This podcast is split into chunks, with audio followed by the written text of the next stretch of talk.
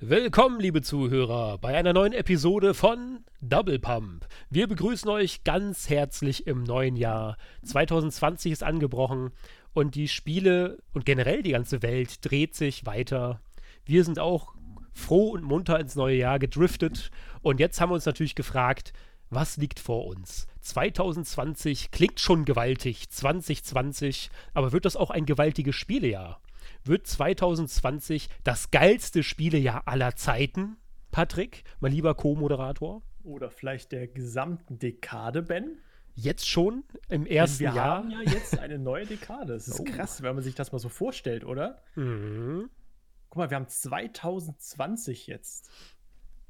Ist, kann, kann, man sich kaum vorstellen, weil ja auch gerade in den letzten zehn Jahren so unendlich viel passiert ist mit der PlayStation 4, also mit der aktuellen Konsolengeneration, sage ich mal jetzt. Und die ja. wird ja auch jetzt 2020 dann äh, sich ja, auslaufen und es kommt ja eine neue zum Beispiel. Und, oh. und um nur noch mal dann, also wir wollen noch nicht vorweggreifen, aber. Weißt, weißt, du mehr als ich? Ja, ich habe da was gehört. nee, aber 2019, das war dann wirklich noch so die, die letzte Dekade sozusagen. Und das wird hm. ja schon echt viel passieren dieses Jahr, ne? Ja. ja, auf jeden Fall. Wir hatten ja letztens noch auf playcentral.de einen Artikel und zwar die besten Spiele laut äh, Metacritic, also laut der dortigen Wertungen und dem Wertungsspiegel, ähm, die besten Spiele der, der letzten Dekade.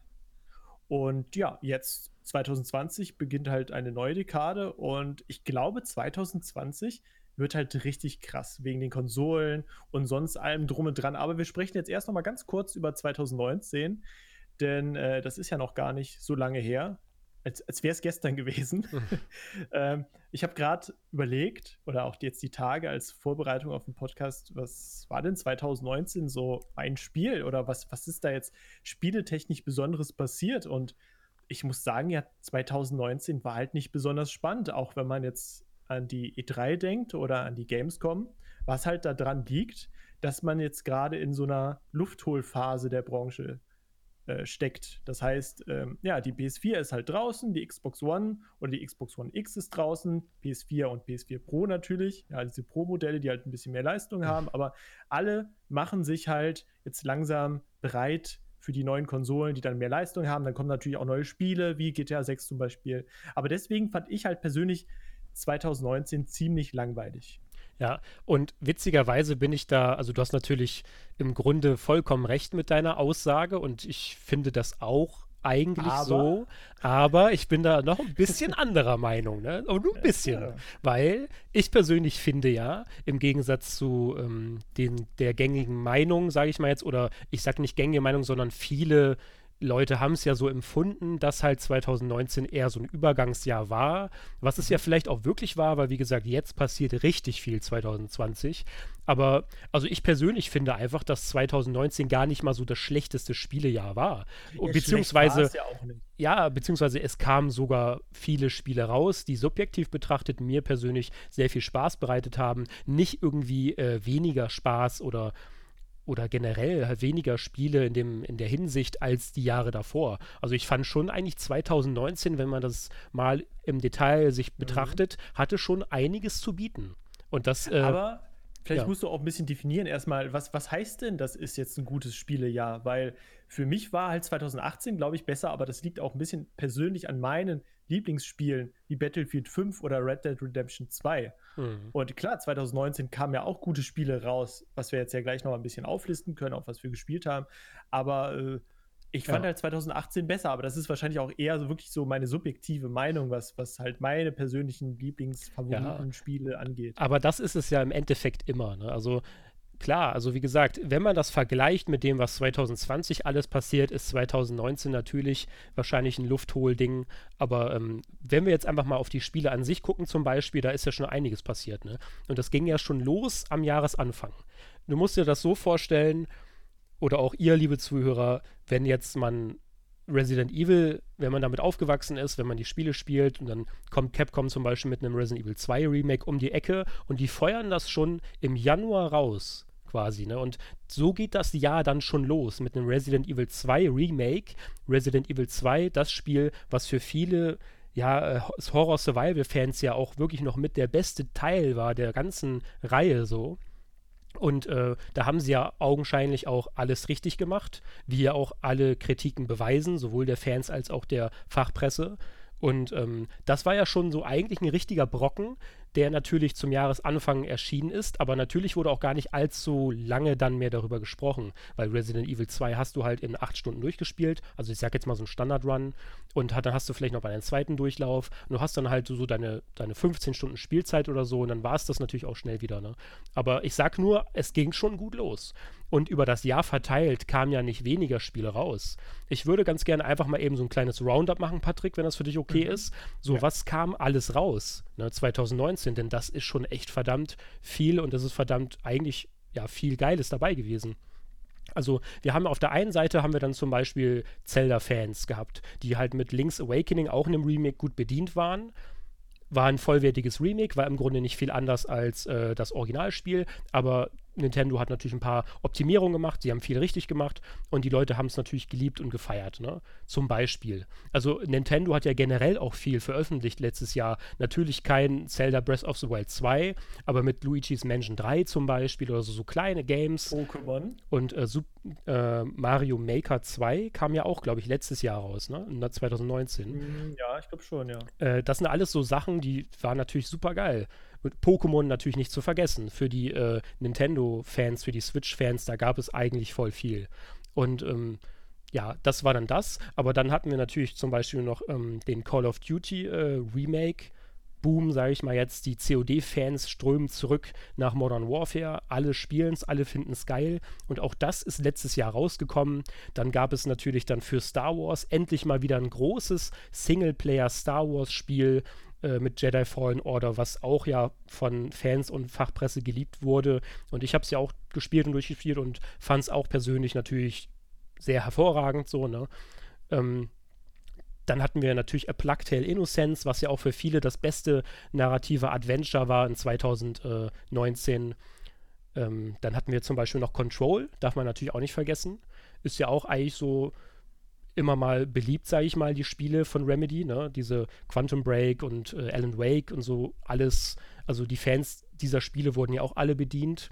Und ähm, was ich noch sagen wollte, dann gab es ja noch so Sachen wie, so kleine Sachen wie Untitled Goose Game oder eben auch ähm, die großen Sachen wie From Software mit Sekiro. Und Sekiro wurde ja dann auch, glaube ich, bei den äh, The Game Awards, genau, ne? Da wurde das Spiel ja auch zum Game des Jahres sozusagen gewählt das neue Souls-like-Spiel von Sof From Software. Und das zeigt doch nur insgesamt, also ich, du kannst natürlich die Liste jetzt nochmal kurz vervollständigen, wenn du möchtest, Patrick, wenn du noch ein paar gute Einfälle hast. Mm, ich wüsste jetzt gar nicht, was da sonst noch so rausgekommen ist, was ich jetzt irgendwie groß im Blick hatte. Plague Tale Innocence habe ich ja auch selber gespielt. Das fand ich sehr, sehr gut. Control soll, soll auch sehr, sehr gut gewesen sein, tatsächlich. Da habe ich immer mal in Let's Play reingeguckt, aber auch selber nicht gespielt. Aber ich kenne halt Alan Rake und ich kann es mir vorstellen, in welche Richtung das geht. Der Stranding, klar. Äh, war natürlich auf dem Brocken, hat man ja auch viele Jahre drauf gewartet. Jedi Fallen Order habe ich nur angespielt. Call of Duty war natürlich gerade die Singleplayer-Kampagne sehr, sehr gut. Mhm. Ähm, ich wüsste jetzt aber auch gerade nicht, was da sonst letztes Jahr noch so veröffentlicht worden ist. Vieles kam natürlich, wie das halt so ist, zum Weihnachtsgeschäft im vierten Quartal. Hat sich da so ein bisschen geknubbelt, aber wie du meinst, Anfang des Jahres kam ja auch dann äh, schon der ein oder andere Brocken, unter anderem mit Resident Evil 2 Remake. Ja, ja, also klar, das sind jetzt vielleicht auch wirklich dann die Spiele, die man erst einmal genannt haben sollte. Und natürlich gibt es dann auch noch viele andere Spiele, die rauskamen. Aber ich finde einfach, dass man halt so viele Spiele hat, dass man schon, also da war erstens für jeden was dabei. Dann hast du halt, also ich persönlich hatte mehr als eine Handvoll Spiele, die ich persönlich gut fand und die ich auch gerne gespielt habe. Und insgesamt war einfach für mich quasi also es ist natürlich auch subjektiv, aber für mich war viel dabei. Und ich fand nicht, dass es unbedingt so das schwächste Jahr war im Vergleich zu den Jahren davor. Und na klar, das ist natürlich auch subjektiv. Ich fand natürlich Death Stranding geil, Resident Evil und natürlich auch Star Wars und, und Zelda, den ganzen Switch-Spiel habe ich ja großteils auch gespielt, Resident Evil 2. Ähm, das war einfach für mich quasi als Core-Gamer dieser Spiele, sage ich mal jetzt, war das ja schon eigentlich nicht schlecht. Ne? Und aber ja, man kann halt also eigentlich gar nicht sagen, dass es nur ein Übergangsjahr war oder dass es halt, oder sagen wir mal so, man kann nicht sagen, dass es ein schwaches Jahr war. Es war vielleicht ein Übergangsjahr, aber Würdest du das auch so sehen? Also es ist vielleicht ein Übergangsjahr, aber es war auf keinen Fall ein schwaches Jahr in der Videospielindustrie. Die, sie haben ja auch dann gewaltige Umsätze gemacht. Rekorde wurden wieder an allen ja. Ecken und Kanten gebrochen. So mir fehlt irgendwie noch mal äh, so ein richtig großes Spiel. Death Stranding hat mal, halt, wie gesagt, lange darauf hingearbeitet, hingewartet. Wir als ähm, Webseite haben natürlich auch sehr lange darüber berichtet und dann kam es raus. So, das war so für mich das größte, der größte Release auf jeden Fall. Plague Tale war halt eher so eine Überraschung. Call of Duty ist halt jedes Jahr äh, FIFA und Pro Evolution Soccer ist ja auch jedes Jahr. Also da war für die Leute natürlich, die das geil finden, was dabei. Es kamen ja sehr viele Switch-Titel raus, auch kleinere Indie-Titel in Anführungsstrichen jetzt eher eher. Aber mir fehlt halt so der richtig große Titel. Also Battlefield 5 ist ja halt immer noch weiter supported worden, auch wenn es am Anfang Probleme gab. Gibt es ja jetzt mittlerweile einige Inhaltsupdates mit neuen Karten und so. Ähm, Wake Island aber, zum Beispiel, also das Wake war Island, ja heftig. Genau. Ne? Genau, da gibt es halt auch einige Fan-Maps, die dann jetzt zurückgekommen sind und die auch wirklich sehr viel Spaß machen, auch wenn, wenn das Balancing immer noch äh, großes Problem hat. Ähm, Red Dead Redemption 2 kam ja im November dann auch für den PC noch raus. Das war für mich noch so ein, ja, also ich habe mich natürlich sehr gefreut, aber da ich es ja auf der Konsole, auf der PS4 sowieso durchgespielt habe, war es für mich jetzt nicht mehr so spannend und wie ich es vermutet habe, mit Mods hat man da, klar, da gibt es jetzt Mods, aber man hat da jetzt nicht so einen riesigen Mod-Hype irgendwie erzeugt, wie es halt bei GTA 5 der Fall war und ist, weil natürlich Red Dead Redemption äh, 2 im, im wilden Westen spielt und du kannst halt da jetzt nicht irgendwie einen Sternzerstörer mhm. reinbringen, äh, wie in GTA 5. Gut, in GTA 5 passt es auch nicht. Hätte man in Red Dead 2 natürlich machen können, wäre sehr lustig gewesen, aber die, die Modding-Community ist halt da sehr, sehr klein geblieben. Alles, was ich da, was ich da jetzt so gesehen habe. Deswegen ähm, war das jetzt auch für mich nicht so ein, so ein großes Highlight, weil ich habe halt wirklich alles schon gesehen. Ähm, ich glaube, Witcher 3 kam auch für die Switch raus letztes Jahr, ne, 2019. Das war halt auch mhm. ja nur so eine Portierung, war wohl auch ganz gut, auch wenn man optisch gesehen wieder ein bisschen äh, ja, nicht Rückschritte macht, aber man muss das natürlich hinnehmen, dass es auf der Switch dann doch nicht so gut aussieht wie zum Beispiel auf der PC, auf dem PC in 4K. Ja, und dennoch aber, war das natürlich äh, bemerkenswert, weil sich zu überlegen, dass wir halt ein Witcher 3, was ja schon ein heftiges Spiel ist, so in vielerlei Hinsicht, dass wir das mobile spielen können unterwegs. Man darf halt diese Prämisse nie vergessen, so dass das halt mobil offline dann einfach möglich ist zu spielen. Genau. So, ne? Das, das war natürlich krass, aber wie gesagt, also mir fehlen halt die, so die großen Titel. Ich warte ja immer noch auf GTA 6. Ja, das wird wahrscheinlich erst 2021, 2022 kommen. Wahrscheinlich mit so einem riesigen, ich, ich denke wahrscheinlich nur als Online-Titel, so wie GTA Online jetzt, ähm, dass auch der Singleplayer irgendwie in der Online-Welt spielt oder wie auch immer. Auf jeden Fall denke ich, das wird sehr groß. Ähm, aber dann fehlen mir halt dann auch wirklich dann so, so ein Battlefield nochmal neues ähm, oder ah, irgendwie neues Spiel von Rockstar insgesamt vielleicht, wobei halt, ja, 2018 kam ja Red Dead 2 erst. Da kann man wahrscheinlich auch nicht jetzt mit rechnen.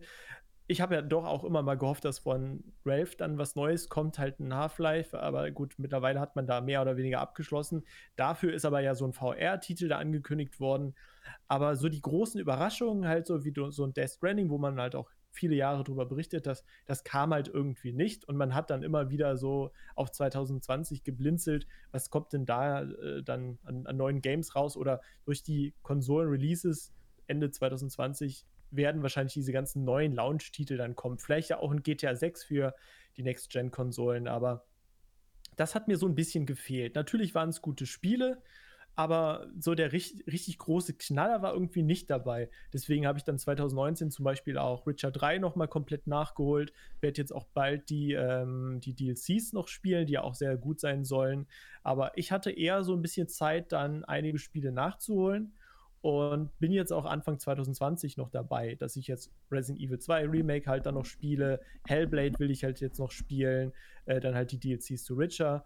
Und ja, es kommt ja, ja jetzt auch erst so März, April kommen ja dann jetzt die großen Spiele raus, aber da sprechen wir gleich ja dann drüber. Das ist ja generell auch immer eine ganz gute Zeit, so im Januar und Februar, wenn dann ja. eben wirklich nicht allzu viel veröffentlicht wird, dann auch nochmal einige Sachen vielleicht nachzuholen, die man dann im letzten Jahr nicht mehr geschafft hat oder eben auch einfach so, so Brocken nachzuholen, wie ich spiele ja auch jetzt schon seit, seit ein paar Monaten Dragon Age 1 bis 3 sozusagen und da Krass. brauchst du ja auch mindestens 100 Stunden, also ja sogar mehr ah. noch für den dritten Teil Oder auch ähm, Odyssey zum Beispiel. Also das liegt ja auch immer noch auf meiner PS4. Das wollte ich letztens nochmal spielen. Da musste ich nochmal ein Update machen. Das hat länger gedauert. Dann habe ich halt mit äh, Richard 3 angefangen. Äh, aber ich würde halt Odyssey, also Assassin's Creed Odyssey natürlich auch gerne nochmal von vorne anfangen. Hatte da so 10, 15 Stunden gespielt. Aber wie du sagst, also du kannst halt im Jahr, wenn man jetzt, sage ich jetzt mal, normal arbeitet und, und noch ein bisschen Privatleben hat, gut, das gehört ja auch ein bisschen zum Privatleben des Spielen, aber bei uns ist es ja auch ein bisschen beruflich bedingt, kannst du eigentlich ja nicht so viele Brocken spielen.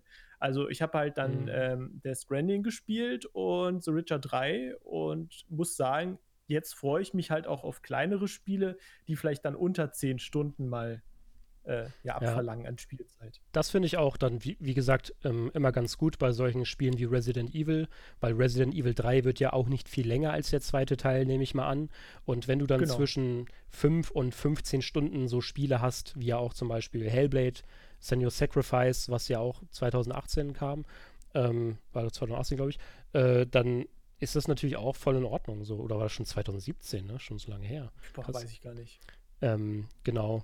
Ja, nee, das ist auf jeden Fall auch echt äh, wichtig, ne, wie du sagst, weil jetzt kann man, man kann das halt mal machen, dass man dann Dragon Age 1 bis 3 spielt, aber ganz ehrlich, 100 Stunden, die hast du nicht mal eben so. Und es ist auch natürlich egal, ob wir das jetzt auch mehr oder weniger noch mit ein bisschen äh, beruflich machen, dass wir spielen das ja dann meistens trotzdem, meistens in eigentlich immer, ne, so in ja. unserer Freizeit.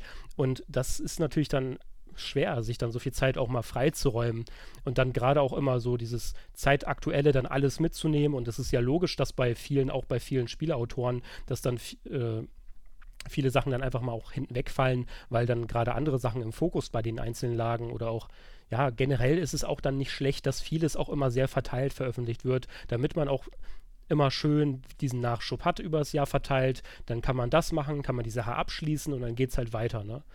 Es wird dann und trotzdem gibt es ja dieses Sommerloch halt immer wieder, ne? Weil natürlich die meisten Leute vor Weihnachten im, im Q4, im Quartal 4, die ganzen Games dann kaufen. Und natürlich auch die Konsolen. Deswegen erscheinen die Konsolen natürlich dann wahrscheinlich auch, würde ich jetzt mal sagen, im November dieses diesen Jahres. Hm. Ja, und es ist natürlich immer so eine Art Re Release-Flut ab Frühjahr, sage ich mal so März, April. Ne, vor dem Ende des Fiskaljahrs vielleicht da nochmal irgendwie ein bisschen mhm. Geld reinzuholen für die Unternehmen. Also das macht natürlich auch Sinn. Aber ja. ähm, und dann auch nochmal vielleicht, wenn das neue Fiskaljahr startet, dann auch nochmal direkt mit, mit schönen Zahlen durchzustarten. Also es macht ja generell Sinn, dort in diesem Zeitraum äh, Spiele zu veröffentlichen, sage ich mal jetzt. Ne? Und mhm. das wird ja auch dann 2020 der Fall sein. Ne? Bin ich gespannt, ja. Es gibt ja auch wie immer vieles, was noch gar nicht angekündigt worden ist deswegen ist jetzt, sind die nächsten Monate vielleicht spannend, dass dann auch vieles mal angekündigt wird. Vor allem, wenn jetzt die ab, äh, im, im, Juni die E3 stattfindet, wird man ja auch wieder vieles Neues wissen, äh, was sich dann über das ganze Jahr zieht an, an Berichterstattung und so, was dann vielleicht aber 2021 erscheint. Ansonsten wollte ich noch mal ganz kurz äh, darauf zu sprechen kommen. Äh, es war ja in den letzten Jahren sehr viel mit Battle Royale und so. Das ist ja jetzt auch ein bisschen weniger geworden. Äh, Apex Legends ja, spielen wahrscheinlich immer noch einige. Da gibt es ja auch wieder neue Inhalte zu und, und Fortnite. Aber gerade so PUBG, ich glaube, also dieser insgesamte Battle Royale-Hype ist, glaube ich, ein bisschen runtergegangen. Und ähm, auch VR-mäßig kam halt jetzt nicht mehr so viel. Da bin ich auch mal gespannt, ob da wenn die PS5 zum Beispiel rauskommt und das weiß man noch nicht genau, was kommt da jetzt? Kommt da jetzt ein neues VR-Headset, PSVR 2 oder so? Äh, wenn sowas dann kommt, was auch vielleicht eine bessere Technik mitbringt oder vielleicht dann sogar über Akku läuft ohne Kabel, äh, ob dann auch die VR-Games oder die VR-Industrie insgesamt wieder so ein bisschen beflügelt wird, würde mich ja persönlich auch freuen, weil ich muss sagen, als so dieses ganze VR-Thema ist halt immer noch mhm. so sehr sperrig, weil man will halt die ganzen Sachen nicht immer aufbauen. Finde ich aber halt ähm, persönlich so ein, so ein bisschen schade. Ja. Und ähm, ansonsten, ja. Ja, lass, mal ja, kurz, lass mal kurz da bleiben, weil mhm. ähm, PSVR ist natürlich auch ein wichtiges Thema so an sich.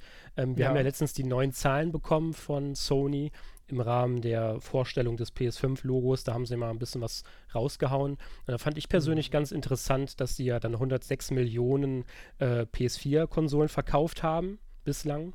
Und insgesamt haben sie auch dann äh, bekannt gegeben, dass wir jetzt, dass sie jetzt äh, um die 5 Millionen PSVR-Einheiten quasi verkauft haben. Okay. Ne? Insgesamt mhm. so könnte man meinen, okay, ja, das sind ja nur vielleicht ungefähr 5, 6 Prozent von dem, was die jetzt an Konsolen für die PS4 verkauft haben. Schöner wäre es natürlich, wenn 30, 40 Prozent wären oder so. Aber ähm, ich denke mal, dass so 5 Millionen PSVR-Einheiten, die ja jetzt schon im Umlauf sind, ja dann auch schon eine Gewichtung haben wird für Sony. Ne? Also die werden schon auch dann sagen, hey, guck mal, wir haben 5 Millionen potenzielle PSVR-Kunden und die könnte man natürlich mit einer PSVR 2 mit einer besseren Technik dann auch nochmal auf kurz oder lang erweitern. Also ich persönlich finde es sehr interessant. Und ich will das echt mal dann auch abwarten und sehen, wie Sony in dieser Richtung so weiter verfährt. Ob die das jetzt quasi, diese 5 Millionen, ist das jetzt schon ausreichend, dass, das, dass sie quasi sagen, hey, okay, da legen wir dann halt auch in Zukunft weiterhin einen gesunden Fokus drauf. Mhm. Oder dass sie dann sagen, nee, das ist zu wenig, äh, das, das hat sich jetzt komplett gar nicht gelohnt, das Investment und alles und lass uns das runterfahren. PSVR 2 wird niemals erscheinen. Das ist die Frage. Du weißt ja auch nicht, wie ist es jetzt bei der Xbox Series X oder Xbox Scarlet oder wie auch immer, ne? Geht es da jetzt auch Richtung VR oder sagt Microsoft von vornherein so, da machen wir jetzt weniger?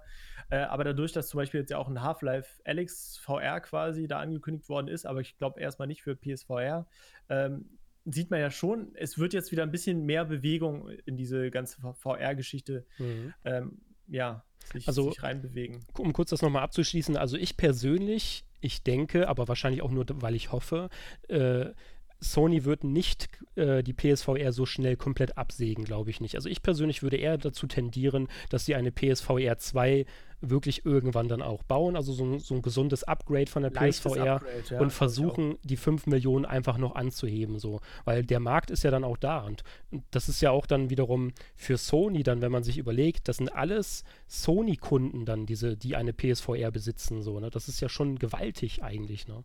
So, also jedenfalls ja, nach meiner Vorstellung. Und dass das VR nicht weniger wird, sagst du ja gerade.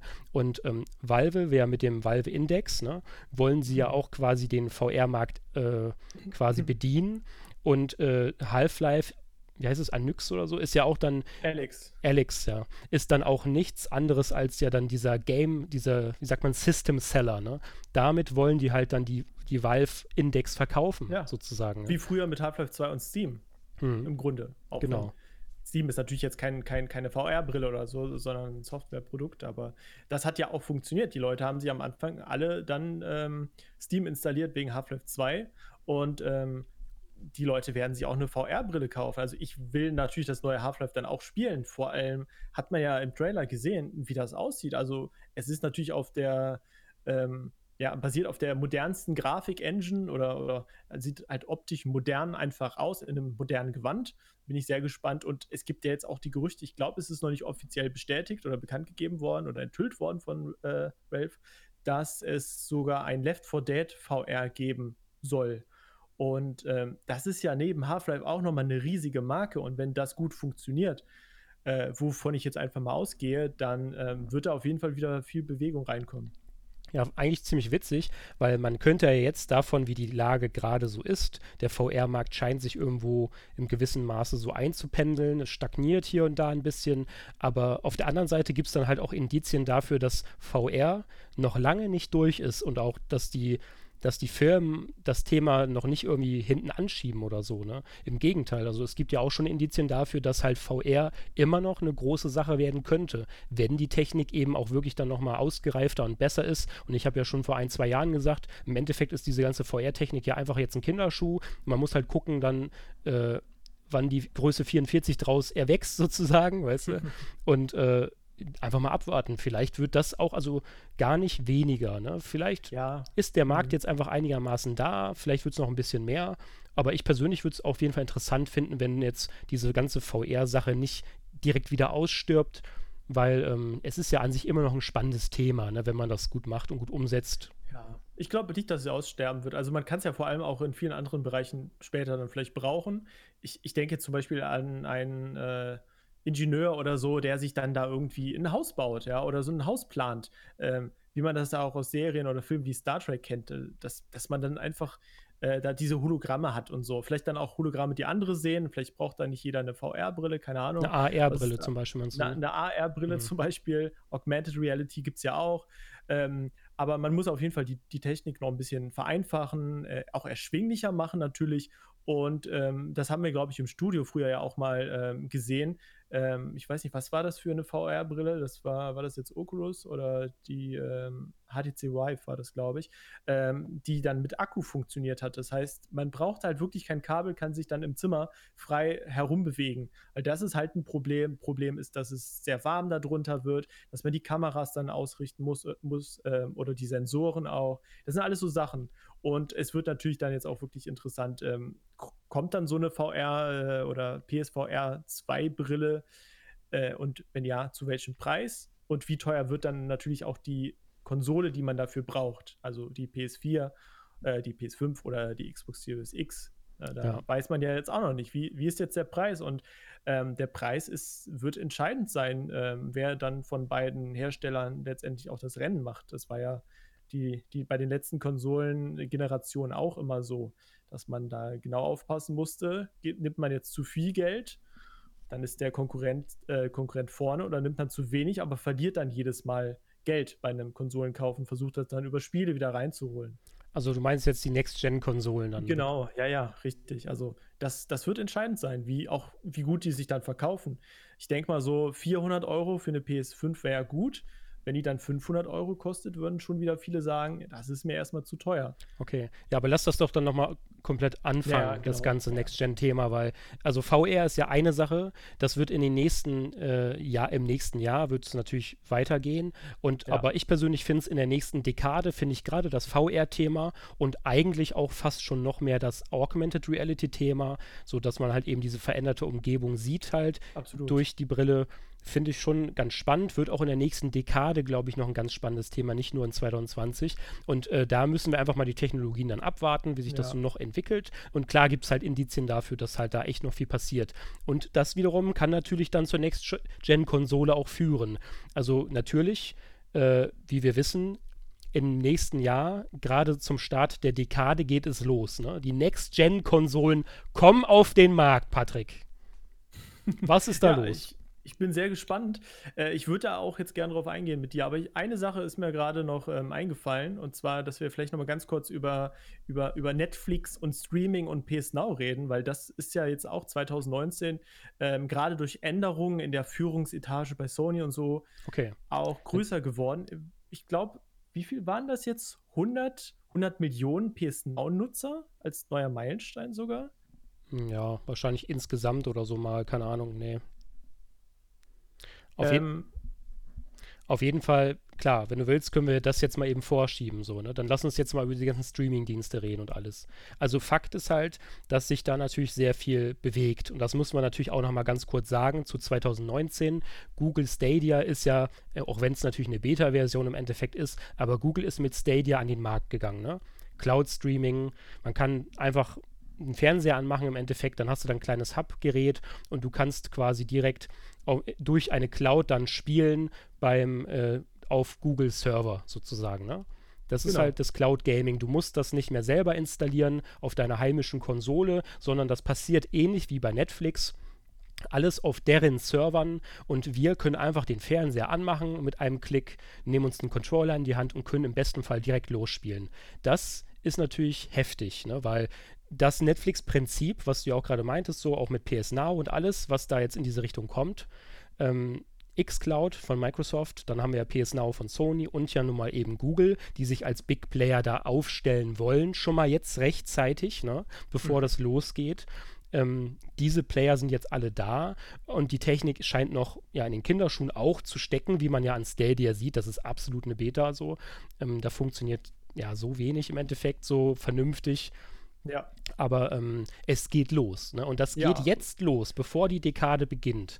Ne? Und es vor, vor allem PS Now ist ja schon wieder ein bisschen weiter. Also Cynthia hat das ja auch, also unsere Redakteurin ja auch vor einiger Zeit mal getestet und es ist ja besser geworden. Man, man kann ja äh, sehr viele Spiele jetzt auch spielen. Es kommt natürlich darauf an, was man jetzt für eine Internetleitung hat, aber es funktioniert wohl insgesamt gut. Und ich habe mir gerade noch eine News, die hast du gestern sogar geschrieben, rausgesucht zur, äh, ja, zu Sony insgesamt. Und zwar ähm, 106 Millionen PS4 wurden ja jetzt wohl verkauft. Ne? Genau, das meinte ich ja vorhin. Davon ab konnten sie über 1,15 Milliarden PS4-Spiele verkaufen. Und dann äh, kommen wir zu PS Now. Hier, zudem gibt es noch ein paar weitere Zahlen, die eine hohe Gewichtung haben. So verbucht Sony im ganzen Mon äh, im Monat ganze 103 Millionen aktive Nutzer bei PS Now, während 38,8 Millionen User davon sogar ein aktives PS Plus -Ab Abonnement haben. Mhm. Ist das wirklich PS Now 100 Millionen? Ich gucke gerade, warte, da ist ja noch eine Grafik dann. Ich habe mir das halt gestern gar nicht angeguckt. Äh, dü, dü, dü, PS Plus, 8, ne? Genau, 30,8 Millionen PS Plus. Ja, das ist jetzt die Frage. Nein, nein, nein, nein. wahrscheinlich. Sorry. Sind, ja, Der, ja, okay. Also, um das nochmal richtig zu stellen, Sony hat äh, über 100 Millionen aktive Nutzer ja, im Monat. Okay. Das das bezieht sich aber auf das PlayStation Network und alle, allein ähm, in, in Gänze auf, auf alle Spiele, also auf alle aktiven Nutzer. Ne? Das ist also, aber schon heftig. Ne? Also das, das, ist auf jeden Fall das ist eine also gewaltige also, Zahl. 106 Millionen verkaufte PS4-Konsolen, 1,15 Milliarden PS4-Spiele, 5 Millionen PSVR, meintest du ja eben, dann 103 Millionen Nutzer und dann ähm, noch die 38,8 Millionen User bei PS Plus. Also ja. damit ist man ja wahrscheinlich auch, oder nicht wahrscheinlich, ganz vorne mit dabei. Ja, vor allem, also um jetzt nochmal von Streaming wieder wegzukommen, um das nochmal kurz einzufügen, äh, es ist ja schon sehr beachtlich, dass halt fast jeder User, der sich eine PS4 kauft, noch aktiv damit spielt. Ne? Das heißt ja, die haben 106 Millionen Verkäufe und fast genauso viele User aktiv in einem Monat das finde ich halt sehr genau, bemerkenswert. Genau, aktiv, richtig, ja, das ja, stimmt. Genau. Ja, gut, wie gesagt, das ist, das ist die eine Sache. Dann haben wir jetzt wieder das Streaming quasi vor Augen. PS Now von Sony. Da wurde einiges reingebuttert wahrscheinlich am Geld, um das alles nochmal äh, attraktiver zu machen. Die haben ja auch vor einiger Zeit dann einen Preissturz gehabt ich glaube jetzt auf 9,99 Euro, wenn ich mich ja. nicht alles täusche. Die haben halt die Ausrichtung geändert, weil da in der Führungsetage hat sich ja was verändert und der eine wollte halt dann mehr Richtung PS Now gehen und so. Und das zahlt sich jetzt natürlich schon aus, auch dadurch, dass es halt günstiger ist, wie du ja gerade ja. erklärt hast. Und wenn das jetzt in den nächsten zehn Jahren auch bei den Konsumenten, sage ich mal jetzt, äh, positiv aufgenommen wird, dann wird sich das natürlich auch langfristig äh, auszahlen für Sony. Also PS Now habe ich jetzt persönlich auch schon getestet und auch für für adäquat befunden. Also es ist, es ist in Ordnung. Ich hatte dann vielleicht den ein oder anderen Drop mal hier und da, aber im Gegensatz zu Google ähm, Stadia, Stadia. Äh, ging das alles soweit. Ne? Also ich konnte damit schon Star Wars zum Beispiel Force, Force Unleashed 1 und 2, sind alte PS3-Spiele, äh, konnte ich ganz fluffig spielen. Also es hat mir auch echt Spaß gemacht, dieses PS Now in dem Zusammenhang zu nutzen. Ne? Also, also muss ich jetzt auch nochmal sagen, also das kann man wahrscheinlich nicht einfach irgendwie hinten anstellen oder das kann man nicht beiseite schieben als Sony-Unternehmen, Big Player. Ne? Das muss man wahrscheinlich schon im Auge haben. Ne? Und äh, ja, da werden wir dann mal sehen. Also das ist auf jeden Fall ein ganz großes Thema für 2020 ja, genau. und auch für die nächsten zehn Jahre, will ich sagen. Also, also diese Spiele-Flatrate dieser, dieser Spiele-Flatrate-Gedanke und so. Da, da wird es wahrscheinlich noch mehr kommen und wahrscheinlich, wär, die Technik wird noch besser und das Angebot größer und die Preise werden wahrscheinlich weiter fallen, damit äh, immer mehr Leute dann da auch zugreifen. Wobei eine Spiele-Flatrate ja nicht zwangsweise mit äh, Cloud-Gaming zu tun hat. Ne? Also Xbox Game Pass ist ja dann so, dass man sich die Spiele runterlädt, ne? Genau, genau, ja, stimmt. Also, wobei, das kann man auch vielleicht wieder irgendwie miteinander kombinieren, aber dieser Sowieso. Xbox Game Pass, äh, der ist ja sehr, sehr gut jetzt auch schon geworden. Den haben wir ja auch beide. Ähm, und zwar ist es ja so, dass jetzt äh, Richard 3 vor kurzem noch dazugekommen ist und GTA 5 vor einer Woche, glaube ich. Und ähm, das sind ja auch so mit die zwei größten und beliebtesten Games. Also GTA 5 ist ja jetzt sowieso zum äh, größten Game der äh, Dekade, also der letzten 20 Jahre gekrönt worden, was mhm. ja auch krass ist. Also da sieht man erstmal, äh, was, was das für ein wichtiges Spiel ist oder für zwei wichtige Spiele. Und ähm, ich muss sagen, ich habe da auch sehr viel Spaß mit. Ich hatte ja zum Beispiel, ähm, ähm, wie, wie, heißt es hier, das da im Wald, ja. Ich komme gerade Blair Witch. Äh, genau. Blair Witch, genau. Äh, ob das jetzt gut ist oder nicht, müssen wir gar nicht drüber reden, haben wir einen eigenen Podcast gemacht. Ähm, aber das war ja auch da in diesem Angebot vom Xbox Game Pass drin. Und ja, das funktioniert sehr gut und da sind echt gute Spiele dabei. Und ich denke, das wird noch weiter ausgebaut. Also nicht nur bei Microsoft, sondern natürlich dann auch bei ja. anderen Konkurrenten. Ich finde das generell auch sehr interessant. Also das sind jetzt alles ganz viele Themen, die wir hier aneinander knallen. Aber auch, weil all ja. diese Themen im nächsten ja. Jahr und in den nächsten zehn Jahren relevant werden oder in den nächsten fünf Jahren, sage ich mal jetzt, äh, die werden ja schon noch relevant. Ne? Gerade auch die jetzt. Die passen ja auch zusammen. Also die, die beeinflussen sich ja gegenseitig. Mhm. Witzig, was ich dazu noch mal ganz kurz sagen wollte. Natürlich könnte man zu den Flatrates und so noch einen eigenen Podcast machen. Aber um das noch mal ganz kurz abzuschließen, äh, der Xbox Game Pass, der hat ja nicht nur hauseigene Microsoft-Spiele drin, ne? weil GTA und so, das ist ja kein Microsoft-Spiel. Genau. Und äh, bei PS Now ist das ja im Endeffekt so, dass du so eine Art Netflix hast. Ne? Da hast du dann quasi ein Cloud-Streaming sozusagen, also Cloud-Gaming meine ich. Und dann hast du aber auch dann vollen Zugriff auf alles, was drin ist im Repertoire. Ne? Das genau. ist ja eigentlich schon so eine Art Netflix-Äquivalent, wenn man so will. Was ich ja. persönlich auch echt nice finde. Also ich mag PS Now, so macht einen guten Ersteindruck auf mich. Äh, mal gucken, wie sich das noch weiterentwickelt, welche Spiele da reinkommen und alles. Aber ähm, Xbox Game Pass ist ja dann noch ein bisschen anders, weil du hast ja noch kein Cloud-Streaming da drin, aber dafür hast du halt Spiele nicht nur von Microsoft. Und das persönlich finde ich auch wieder sehr interessant, so, ne? Ja. Weil da hast du dann natürlich, wenn du einen Xbox Game Pass hast, hast du Zugriff auf richtig viele Spiele und auch hammergeile Spiele. Also da ist wirklich alles drin. Für jeden ist irgendwie was dabei gefühlt. Ne? Und das macht es auch jetzt ja so äh, interessant, so für die Leute. Ne? Und ich glaube, dass dieser Game Pass und auch alles, was jetzt Microsoft da rein investiert gerade, dass denen das auch zugutekommen wird, weil die Leute nehmen den Game Pass ja immer besser und besser auf. Ne? Man merkt das ja immer wieder so. Die Leute freuen sich dann über die neuen Games. Die Leute holen sich hier und da mal einen Game Pass für einen Monat oder für ein paar Monate. Dann gibt es immer wieder diese Werbeaktion, dass man halt mal einen Game Pass für einen Euro bekommt für ein paar Monate und sowas alles. Also insgesamt so, also passiert da gerade viel Gutes seitens Microsoft, oder? Ja, auf jeden Fall. Und wie, wie gesagt, also die Preise, die sinken ja immer weiter. Und wenn man sich dann mal einen Game Pass zum Beispiel für ein Jahr kauft, für, ich, ich habe den Kopf, äh, den, den Preis jetzt nicht im Kopf, ähm, aber dann kannst du halt wirklich ein Jahr von den Spielen profitieren, da, die da schon drin sind. Und es kommen halt regelmäßig wie Richard 3 oder GTA 5 neue Spiele dazu. Also neu sind die natürlich jetzt nicht, aber die sind neu in diesem Sortiment, in dieser Bibliothek drin. Und der eine oder andere wird es ja auch trotzdem noch nicht gespielt haben, die neuen Spiele.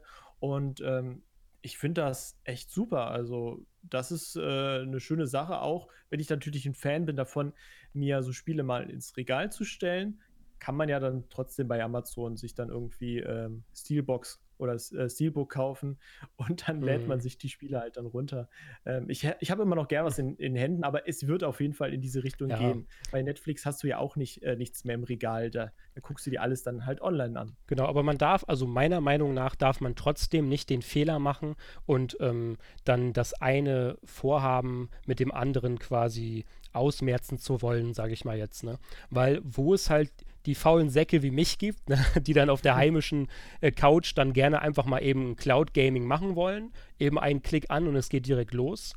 Äh, gibt es aber auch dann wiederum auch ich eigentlich im Endeffekt, ich bin auch die Zielgruppe, so dass ich dann sage, wenn ich mal unterwegs bin, dann brauche ich aber meine Switch. Dann brauche ich quasi auch im besten Fall ein Retail-Game oder so, damit ich die immer austauschen kann, wegen Platzmangel oder auch einen digitalen Download. Auf jeden Fall brauche ich dann quasi eigentlich meine Switch ohne Internet, auch wenn ich irgendwo einfach mal draußen bin, so, weißt du, dass, dass man halt dann das auch machen kann, so, ne? Was ich nur sagen will, ist, dass man halt diese einen Geschäftsmodelle nicht immer mit dem anderen sozusagen ja ablösen kann. Ne? Das, das sieht man ja immer wieder so. Es, das zeigt zum Beispiel auch Vollpreisspiel versus Free-to-Play. diese beiden Free-to-Play hat das Vollpreisspiel nicht abgelöst. Aber es ist ein vollwertiges Geschäftsmodell parallel zum vorherigen Modell sozusagen. Ne? Und ich sehe das auch so, dass dann zum Beispiel äh, Konsolengaming, und da werden wir dann gleich auch nochmal auf die Next Gen kommen, äh, trotzdem Bestand haben wird, neben diesen Cloud-Streaming-Gaming, sage ich mal jetzt so, ne? Weil das eine, das, das ist, ist zu verschieden, weißt du, im Gegensatz zum anderen so, ne? Ja, ja, verstehe. Das finde ich auch wiederum dann eigentlich gut, weil im Endeffekt hast du halt für jeden Kunden dann was dabei, sozusagen. Ne? Und ja, jetzt fragt man sich natürlich dann, ja, aber wo sind dann, dann die Vorteile einer Heimkonsole, wenn du auch alles einfach mal eben dem Stream spielen kannst und alles und hier und da. Ne? Können wir ja mal generell dann auf die Next Gen kommen. Ja, willst du jetzt erstmal auf die Spiele ähm, zu sprechen kommen, die jetzt dann Anfang 2020 kommen, oder willst du schon über die Next Gen? Weil die kämen ja erst dann zum Ende von 2020. Ja, die Spiele können wir ja sonst noch mal hinten anschieben. Wichtig ist ja jetzt erstmal, äh, dass jetzt ja schon Anfang 2020 ganz viel zur PlayStation 5 bekannt ist und auch okay. zur Xbox mhm. Series X. Ne? Das heißt, also wir müssen jetzt auch erstmal festhalten in diesem Podcast, Sony und Microsoft werden beide eine Next-Gen-Konsole auf den Markt werfen. Das ist ja an sich so diese Tatsache, zeigt ja schon, hey, es wird erstmal nicht weggehen von Heim-Konsolen-Gaming, ne? also von Konsolen-Gaming. Genau, anders als vermutet. Genau. Da hat es ja schon auch lange Zeit immer Spekulationen gegeben, ob es überhaupt noch eine nächste Heimkonsole von Sony geben würde und all sowas. Aber da kann man ja jetzt, spätestens jetzt sagen, ja, das gibt es. Ne? Und genau. Ja, dann geht's ja. los. Dann fangen wir mal an. Also, sollen wir PS4, äh, PS5 oder Xbox? Ja, PS4 gerne, ja. Äh, PS5 gerne. genau, also zur PS5 kamen ja zuerst erste wenige Daten. Und zwar, wie heißt er noch? Äh, Mark Cerny, ne? Genau, Mark der, Cerny. Äh, genau, Systemarchitekt. PS4, genau, Architekt sozusagen. Ne? Genau, der, der hatte ja schon äh, in einem Gespräch, war das mit, mit Riot? Ja, mit Wired, ja. Genau, da hatte der ja schon ein paar ein paar Worte verloren und damit ja auch die PS5 dann quasi schon offiziell angekündigt und ähm, ein paar Spezifikationen genannt. Und zu dem Zeitpunkt wusste man noch überhaupt nichts über die Xbox, außer dass sie auch irgendwann kommen wird. Und man wusste zur PS5 natürlich auch noch gar nicht, wie sie optisch aussieht, was man jetzt ja immer noch nicht weiß. Ähm, aber bei der Xbox ist es der Fall. Auf jeden Fall werden beides halt in dem Sinne noch normale Konsolen Seilen, die man sich dann zu Hause ins Wohnzimmer oder sonst wo hinstellen kann, die einen normalen Controller haben und die, denke ich, sogar beide eher in die Richtung von so einem ja, Desktop-PC gehen und deutlich mehr Power haben werden.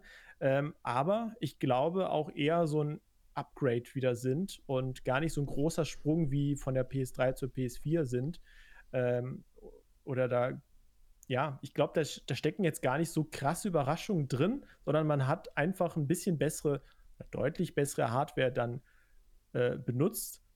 Und ähm, ja, da bin ich mal gespannt, ja. äh, wie die Spiele dann aussehen. Aber man hat ja jetzt auch gesagt, ein Death Stranding so auf der PS4, das könnte auch ein PS5 oder Next-Gen-Titel sein. Ja, also ich glaube, die, naja. die Unterschiede werden gar nicht so groß jetzt sein bei den Spielen. Aber also ich sage immer so, also ich persönlich, ich bin ja ein PS4-Spieler und ich habe auch keine PS4 Pro, weil ich es halt einfach nicht einsehe, dann mir so ein Mitding zu kaufen. Dann warte ich doch lieber nochmal zehn Monate, bis die jetzt kommt. Und ich muss sagen, die PS4 hat jetzt ihre Grenze schon längst erreicht. Ne? Also um das nochmal ganz kurz anzuführen, wenn du Days Gone spielst auf der normalen PS4 oder auch Death Stranding und so, du merkst das schon, dass die PS4 technisch ah, an ihre Grenzen kommt. Ne? Auf jeden Fall. Klar, das, so meine ich das auch nicht. Also auch der Lüfter, auch bei der PS4 Pro, der dreht ja auch dann sehr hoch genau. und die Ladezeiten, man hat ja eine normale, herkömmliche HDD drin und keine SSD oder M.2 und ähm, es dauert natürlich alles viel länger. Das, das ja. wird sich ändern, aber ich, ich meine, es wird jetzt kein Meilenstein sein, dass man da auf einmal ein äh, wie, wie bei Crisis früher oder so, weißt du, dass es extrem krass aussieht, ja. sondern äh, ich glaube, die Welten werden größer und, und die Ladesequenzen kleiner oder man muss teilweise gar nicht mehr laden. Also, was du sagst, ist natürlich Fakt, dass äh, das ist ja mittlerweile auch bestätigt von beiden Unternehmen, wie die Specs ungefähr aussehen. Sony hat ja vor kurzem auch nochmal erklärt, ne, die ganzen Features und dieses Ultra High-Speed SSDs, dann das. Hardware X-Tray drin ist und so, also eine Scheiße halt. Und natürlich die einzelnen Spezifikationen, CPU und alles, dass es alles hundertmal schneller ist, das, das, weiß man ja auch mittlerweile. Also Fakt ist halt natürlich, was du sagst, die PS5 wird im Vergleich zum Vorgängermodell einfach eine Heimkonsole, die technisch nochmal stärker auf, aufgestellt ist wie das Vorgängermodell. Also eine PS4 Pro Pro. Genau, sozusagen. Ne? Und natürlich wird dann auch vielleicht dann wird auch dann von Softwareseite oder auch zum Beispiel von der Peripherie, da wird es auch Neuerungen geben, aber auch da wird sich halt nichts Weltbewegendes tun. Der es DualShock halt 5, ne? genau, ja. der DualShock 5 wird ein bisschen geupgradet, dann wird an der Software ein bisschen rumgespielt, alles wird benutzerfreundlicher, alles wird besser, besser, besser, aber es bleibt eine Heimkonsole. Ne? Und es wichtig ist aber, dass ich persönlich finde, es ist jetzt eigentlich, also die PS4 Pro, klar, die leistet natürlich auch einiges und das ist ja auch in Ordnung mit den aktuellen Spielen. Aber wir wollen ja auch dann in die nächsten 5, 6, 7 Jahre gucken. Ne? Und wenn du dann jetzt eine Konsole baust, die dann wieder ordentlich Leistung hat, die dann auch zumindest für die nächsten dreieinhalb Jahre erstmal dann das leistet, was sie soll, halt eben mit der nächsten Generation, dann ist das natürlich auch absolut notwendig. Ne? Das heißt, wir brauchen eine neue Heimkonsole jetzt. Ist ja klar. So, ne? Und äh, also da kann man erstmal sagen, beide Unternehmen werfen jetzt diese Heimkonsole dann auf den Markt und das ist ja auch in Ordnung dann, ne? Das wollen genau. die Leute ja auch. Ja, ich denke schon. Also wir sehen es ja auch selber bei uns auf der Seite, äh, wie solche News angenommen werden und solche Artikel zu den neuen Konsolen. Und die Leute sind natürlich, natürlich Feuer und Flamme, gerade was halt die Specs angeht. Noch wichtiger ist aber tatsächlich, ähm, glaube ich, das, das Aussehen, also das Optische so, ähm, wie die Konsolen jetzt designt worden sind, was ja eigentlich schon krass ist, aber die Leute legen sehr großen Wert ähm, darauf, wie die Konsole dann letzt, letztendlich aussieht. Ähm, es gab ja jetzt schon einige Leaks, zum Beispiel von, ähm, von dieser ja, Dev Dev-Konsole, also von der Entwicklerkonsole, die aber so, also die von der PS5, so wird die aber wahrscheinlich oder ziemlich sicher nicht aussehen. Aber da war ja auch das Geschrei ziemlich groß. Und bei der Xbox Series X, da wurde jetzt ja im Rahmen von den Game Awards das Design schon mal gezeigt oder angeteasert. Man, man weiß jetzt ja noch nicht, welche Anschlüsse und so. Sieht auf jeden Fall eher aus wie so ein langgezogener Würfel oder so, so ein rechteckiger Gibt es einen rechteckigen Würfel, Ben? Hm. Weiß es nicht. Nee, ein Auf Rechteck ist Fall, ein Rechteck. Äh, waren da ja, äh, die meisten fanden es, glaube ich, sogar ganz gut, weil es halt schlicht ist. Ähm, es sieht aber irgendwie auch cool und, und erwachsen aus ähm, und, und steht aber auch für Power einfach, weil erinnert so an so, so einen Desktop-PC und ähm, ich glaube, da passt dann auch wirklich die, die Hardware, die, die starke Hardware rein. Man hat genügend Platz dann ähm, für Lüfter und damit halt der, die, die Luftzirkulation gut funktioniert und die Hardware halt gut gekühlt wird, damit halt dann die Performance auch nicht irgendwie in, in, in den Keller geht. Ähm, aber man sieht einfach, das geht jetzt auf jeden Fall in Richtung PC und ähm, ja, ich glaube, da wird, wird es jetzt nicht mehr so viele Überraschungen geben, außer dass es bei der PS5, äh, PS5 sein könnte, dass man ähm, sogar die SSD wechseln kann, beziehungsweise dass es so ein, ja, wie so ein Kartenslot, Card, Card Reader gibt. Und da kann man dann noch eine SD, äh, SSD als Erweiterungskarte reinstecken, weshalb wahrscheinlich der Preis von der PS5 günstiger ist in der Basisvariante. Und wer halt dann mehr Speicher will für mehr Spiele, der kann sich halt dann nochmal eine SSD kaufen und die dann da äh, integrieren.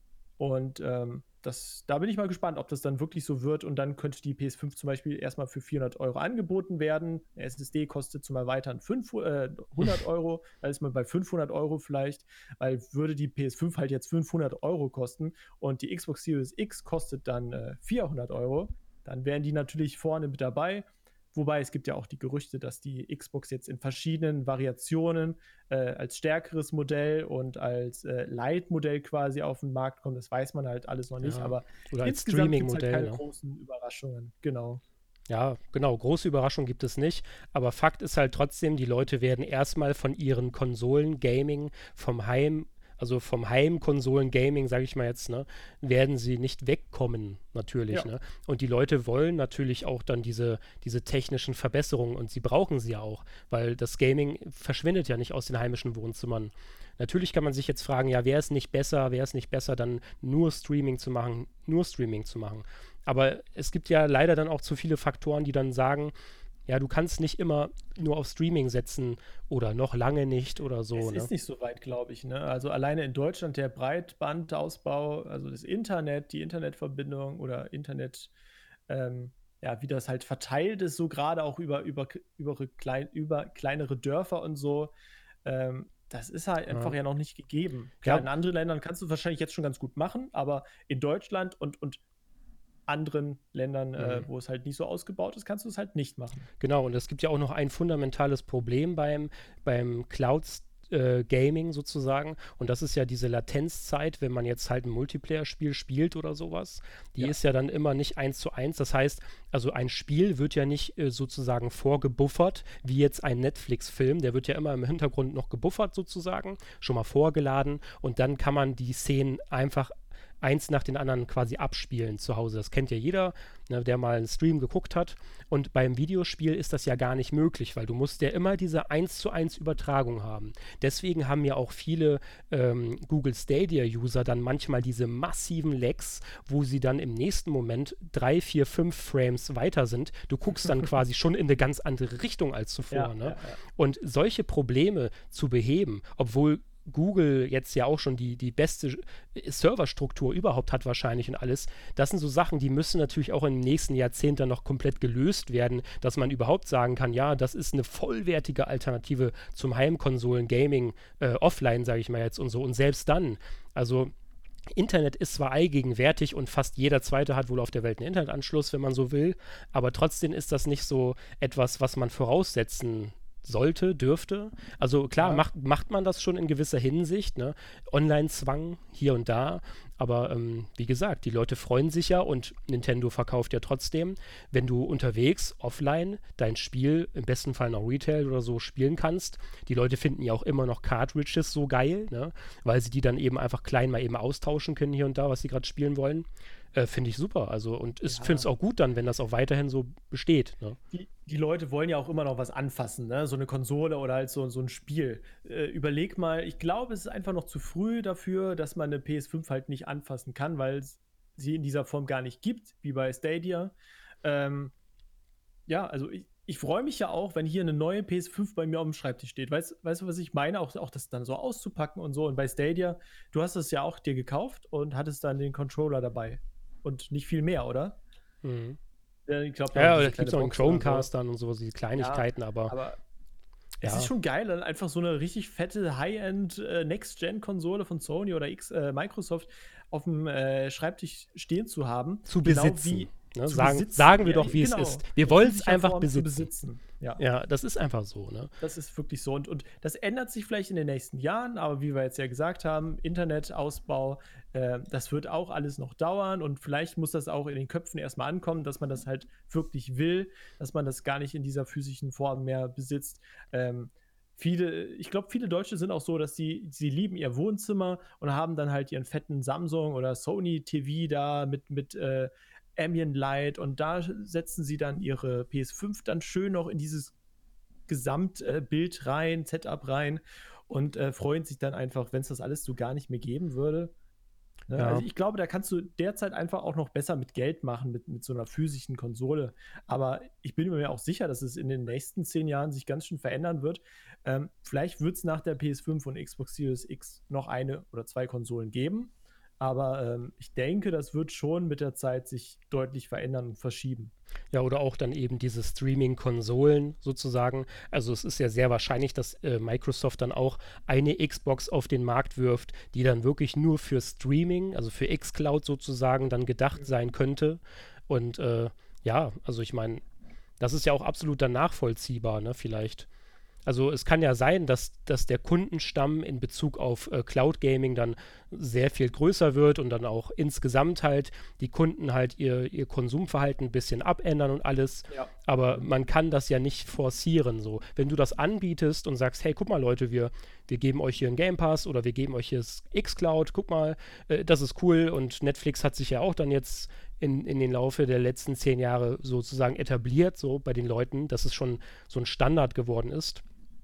Äh, dann hat sich das natürlich verändert, das Verhalten so, ne? Das Konsumverhalten. Zeit, ja. Aber klar dauert das und klar gibt es natürlich dann noch zu viele Gründe, die auch für eine physische Heimkonsole sprechen, auch vielleicht Offline-Sachen und so sprechen, aber schlussendlich, wie gesagt, ist das alles noch nicht so weit und jetzt geht es dann erstmal los mit der nächsten Konsole, also mit der nächsten Generation im nächsten Jahr. Und dann kann man ja schauen, dann, was dieses Jahrzehnt dann noch bietet. Auf jeden Fall wird das aus der Entertainment-Sicht, sage ich mal, jetzt noch natürlich sehr interessant. Ne? Und man muss natürlich auch sagen, 2020 wird für uns, für die Spieler sozusagen auch sehr interessant, weil da wird ja auch dann auf jeden Fall wieder viel rauskommen. Darüber haben wir ja noch gar nicht gesprochen. Ne? Also dann würde ich genau. immer sagen, also Hardware Streaming, Gaming, alles klar soweit. Aber die Frage ist ja, wird jetzt 2020 auch ein besseres Spielejahr oder wird das eher schlechter? Und äh, generell, was dürfen wir denn so von 2020 erwarten? Ne? Das ist jetzt die Frage. Also, wenn ich jetzt so einfach aus einem Abstand dann auf das Spielejahr 2020 runterblicke und blicken würde, äh, fallen mir natürlich dann zwei Spiele jetzt erstmal auf. Also neben Resident Evil 3 Remake Ben, ja klar, das kommt auch. Aber die, die so richtig herausstechen und das sind natürlich Cyberpunk 2077 und The Last of Us 2, die äh, im ersten Quartal, das ist noch das erste Quartal, ne? Äh, im, Im ja, April März, April, glaube ich. Ich hab's, warte, ja. ich, ich, muss mal kurz gucken. Dann sagen wir mal im Frühjahr, ne? Das zweite Quartal ist ja schon ab April. Fall, genau. Also Resident Evil 3 Remake kommt am 3. April, kann man ja mal so sagen. Resistance, also dieser Multiplayer-Ableger, äh, kommt auch am 3. April. Und dann Cyberpunk 2077 am 16. April. Und ich glaube, The Last of Us ist verschoben worden. Stimmt, das sollte, glaube ich, auch Anfang April kommen, kommt jetzt aber am 29. Mai.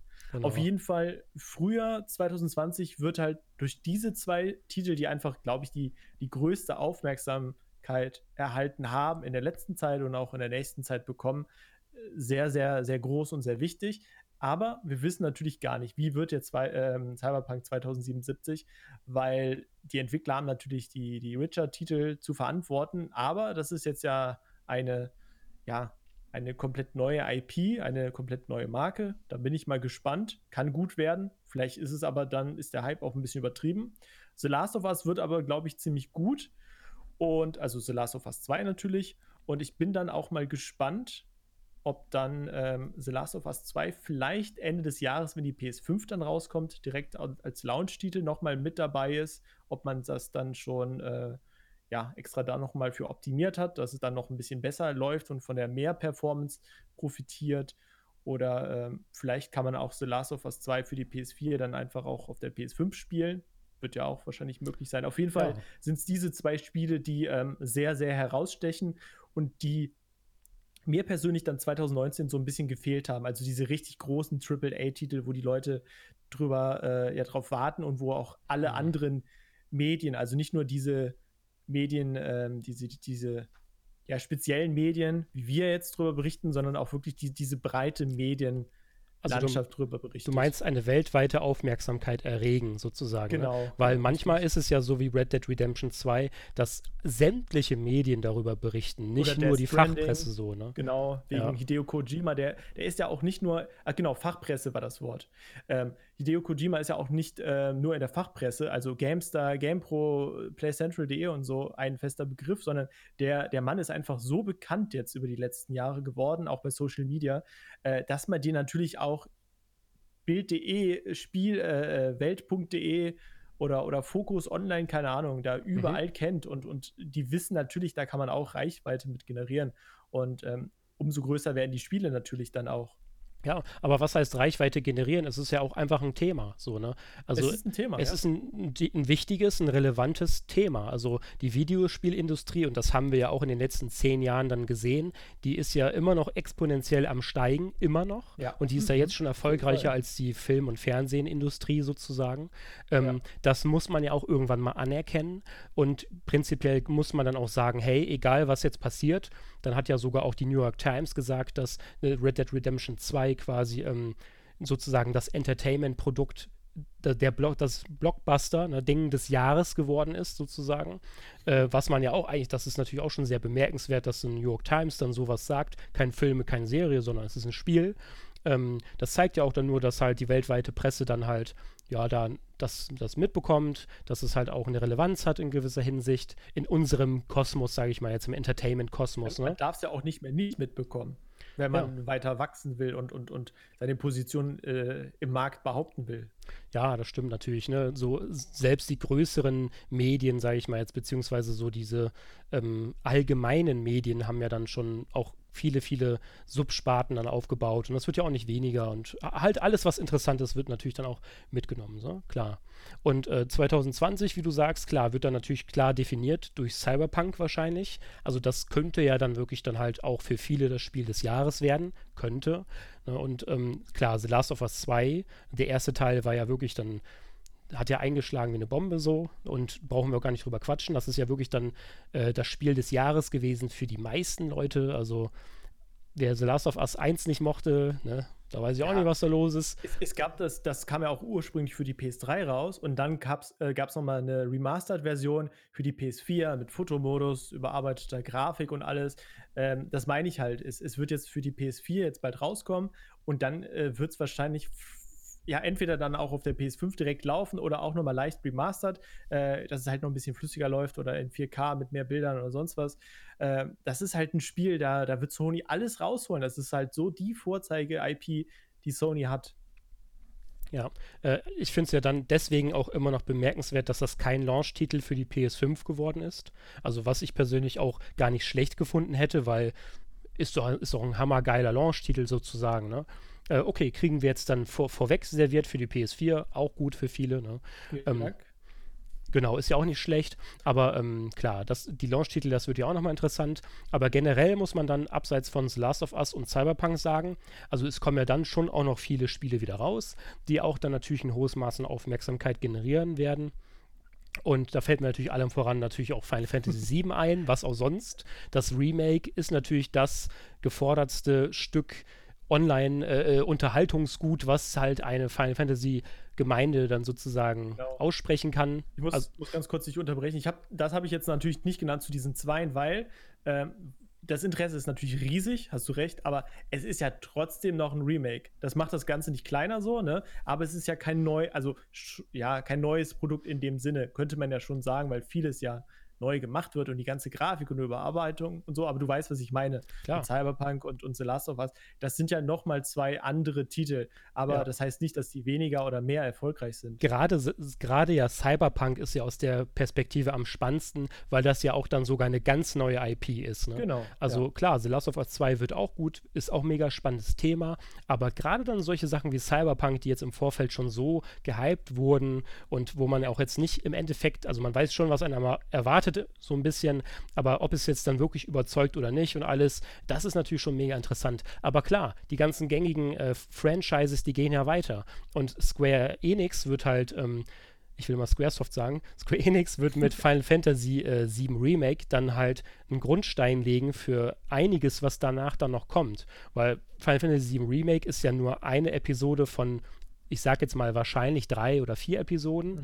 Und ähm, das ist ja für die Final Fantasy-Reihe an sich auch schon mal jetzt etwas, was es in der Form auch so noch nie gegeben hat. Ne? Ein, ein Spiel, das jetzt remake-technisch so stark und neu aufgelegt wird wie 7 und dann auch noch so komplett als Mammutprojekt umgearbeitet wird, um da eine vollwertige Erfahrung für eben Neueinsteiger und für Nostalgiker-Fans der ersten Stunde zu gestalten, so zu bauen, das ist natürlich absolut bemerkenswert und das wird das Jahr wahrscheinlich auch noch mit prägen. Ne? Aber dann wird es auch viele kleine Sachen geben und ich sage jetzt klein, obwohl es nicht klein ist, aber zum Beispiel Doom Eternal ist ja auch so ein Thema. Doom hat ja auch eine riesige Fangemeinde und ein neues Doom-Spiel ist natürlich auch relevant für die Industrie, so, ne? Und so geht es ja dann wahrscheinlich durchs ganze Jahr. Ne? Es, es Resident Evil 3 Remake kommt dann auch wieder raus von Capcom und generell, was Capcom dann alles noch so vorhat und so, da schauen wir mal. Das lief ja auch alles ganz gut für Capcom in letzter Zeit mit Resident Evil 7, Devil May Cry 5 und Monster Hunter World. Und ähm, wie gesagt, generell, es wird sehr spannend. Natürlich ist ja auch noch nicht alles bekannt, was jetzt kommt 2020, aber so diese fetten Sachen wie Final Fantasy 7, Doom, Resident Evil, Cyberpunk oder eben ähm, Last of Us 2 äh, das ist ja jetzt schon mal bekannt und das kommt ja auch noch für die aktuelle Generation. Punkt. Aber was kommt denn jetzt für die nächste Generation und was für Launch-Titel wird es geben? Ne? Und das wird dann 2020 auch nochmal komplett aus den Socken hauen, aus der Spielesicht, weil kommt vielleicht ich sage jetzt einfach mal, kommt vielleicht ein God of War 2 dann für, für die PS5 als mhm. Launch-Titel oder so. Und wir haben jetzt schon gesehen, es geht dann weiter mit Hellblade, also mit, mit Senua geht es dann weiter auf der Xbox Series X. So die ersten Sachen kommen jetzt schon mal und auch die neuen IPs, äh, die jetzt ja auch schon angekündigt wurden. Äh, da wird es ja dann auch dann den ein oder anderen ähm, überzeugenden Titel geben, sage ich mal jetzt, das ein oder andere Schmuckstück.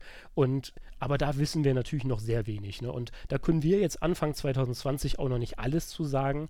Und da wird dann natürlich gerade auch dann vielleicht rückwirkend betrachtet auf 2020 zum Ende des Jahres das nochmal sehr spannend, weil dann werden wir sehen, was ist 2020 wirklich alles passiert und hat es uns komplett aus den Socken gehauen, jetzt, wo die mhm. Spieleindustrie mhm. quasi ihren vermeintlichen Höhepunkt erreicht hat, so in den letzten 20 Jahren und so gigantisch gewachsen ist. Also da wird jetzt, glaube ich, so viel kommen und da wird auch für jeden was dabei sein. Und ich finde es ja. auch einfach persönlich nur unfassbar spannend, was dann 2020 uns dann einfach bieten wird. Ne? Also Unfassbar. Ich bin auch wirklich sehr, sehr gespannt. Ich freue mich sehr auf 2020, wie du sagtest. Also, das, das wird das stärkste Jahr jetzt überhaupt. Und auch für uns, die jetzt eine Webseite betreiben, die halt sich generell so um Entertainment-Themen und speziell dann Filme, Serien und, und Spiele äh, dreht, da, da wird es vielleicht auch noch interessanter, weil, weil man dann auch sieht, so was, was wollen die Leute, auf, auf, auf was klicken die Leute, für was interessieren die sich, äh, mit was kann man den Leuten dann, äh, was kann man denen als, als Service-News jetzt quasi bieten, um, um die Spielerfahrung vielleicht noch besser zu machen. Mhm. Und äh, wie du meinst, es kommen natürlich noch andere Spiele. Es kommt ja auch ein Watch Dogs Legion, äh, bin ich mal gespannt. Äh, Skull and Bones müsste ja auch jetzt irgendwann mal ja. kommen. Rainbow Six Quarantine, Ready or Not kommt dann. Äh, irgendwann wird wahrscheinlich auch ein neues Assassin's Creed dann angekündigt. Vielleicht, vielleicht so ein äh, Wikinger-Setting. Das weiß ich auch nicht bin ich mal gespannt. Klar. Da freue ich mich auf jeden Fall drauf. Und ähm, ich habe mich jetzt hier gerade schon mal informiert, äh, was, welche PS5-Titel denn wirklich oder welche Titel sind jetzt wirklich für die PS5 angekündigt worden. Natürlich muss man wissen, wegen der Abwärtskompatibilität werden wahrscheinlich fast alle, aber das, das weiß man noch nicht. Es gibt noch keine Liste. Alle PS3, PS4-Titel dann auch auf der PS5 spielbar sein. Wie gesagt, da gibt es keine Infos bis jetzt so richtig zu. Äh, aber zum Beispiel äh, ein Godfall kommt halt dann noch Dying Light 2 kommt auch für die PS5. Äh, Marvel's Avengers haben wir auch hier bei uns in der Liste stehen, wo wir gerade drauf gucken. Das wird ja auch mal ganz interessant sein, wie das überhaupt so funktioniert. Das ist ja auch eine große Sache von äh, Square Enix. Und ja, Watch Dogs Legion habe ich ja schon gesagt, das ist ja auch verschoben worden. Überhaupt sind die ganzen Ubisoft-Titel letztes Jahr dann recht überraschend verschoben worden. Ähm, God and Monsters kommt ja dann auch für die PS5. Rainbow Six, Quarantine habe ich ja gesagt, auch für die PS5. Äh, ein neues Bluepoint-Spiel kommt auf jeden Fall. Der Herr der Ringe Gollum, Ben, ja, das kommt auch für die PS5. Da haben wir, ja. glaube ich, gestern noch drüber berichtet. Battlefield 6 wurde auch gesagt, auch wenn es keine großen Infos gibt von äh, Andrew Wilson, dem CEO von äh, EA, dass äh, Battlefield 6 dann für die PS5 kommt. Das ist keine große Überraschung. Ja. Das, das, ist zwar alles schön und gut, das meine ich ja gerade, also einige IPs wurden ja schon dann auch genannt und das ist ja auch in Ordnung und auch gerade, wenn wir dann viel aus 220 auf der PS5 spielen können oder auf der neuen Xbox, die wir auf den vorherigen Konsolen spielen können, diese Abwärtskompatibilität, äh, das ist ja auch alles in Ordnung. Ähm, also wie gesagt, da wird natürlich viel kommen und klar, das wird dann halt komplett rausreißen, aber also was ich persönlich noch am spannendsten finde, ist, welche großen Blockbuster-Titel kommen mhm. dann von Sony für die PS5? Welche fetten Microsoft-Spiele kommen von den Studios, die sie ja alle aufgekauft haben? Ja. Außer mhm. jetzt natürlich Hellblade mit Ninja Theory. Äh, welche kommen dann noch alle so für die Xbox-Konsole, für die neue und all sowas? Also das wird, wie gesagt, nochmal richtig spannend. Ne? Und das ist natürlich auch alles abzusehen. Klar, wenn jetzt ein Assassin's Creed kann ja auch sein, dass das dann wirklich auch noch 2020 kommt oder so. Vielleicht wird das ja auf der E3 angekündigt demnächst oder auf ja, irgendeiner Konferenz das kann äh, sein. Genau, das ist ja alles, wie gesagt, es ist so viel möglich vor allem jetzt, ne? Und auch gerade dann dadurch, dass Ubisoft einiges nochmal nach hinten geschoben hat und so, es ist ja, wie gesagt, so viel wie jetzt gerade möglich ist von allen Seiten, das gab es ja noch nie. Und wir haben ja auch noch gar nicht darüber geredet, ob es nicht vielleicht dann nochmal ein Update der Nintendo Switch geben wird oder sowas, ne? Also das kann ja auch noch alles passieren dieses Jahr, wie es viele Analysten behaupten, so weißt du. Das ist es so ja, umfassend. Es, und es was ist halt in den letzten Jahren viel passiert und viele Werke so an Projekten, die man nicht kennt und vieles wird, glaube ich, 2020 dann auch einfach enthüllt. Ja, und was ich jetzt abschließend dazu noch sagen will, ist, weil du meintest ja gerade schon, was für uns auch dann interessant ist, was wir den äh, unseren Lesern bieten können und alles. Äh, was ich persönlich auch mega spannend finde, ist ja dieses, dieses medienübergreifende Phänomen, weißt du, des Entertainments. Ne?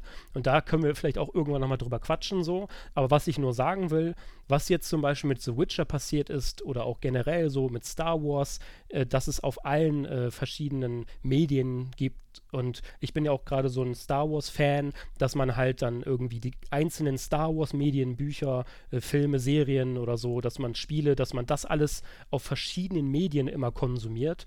Und äh, das finde ich auch schön und ich bin da sehr gespannt, wie es da 2020 und in den nächsten Jahren dann auch noch mehr Übergreifendes geben wird, wie ja. eben ein The Witcher dann als Serie so. Ne?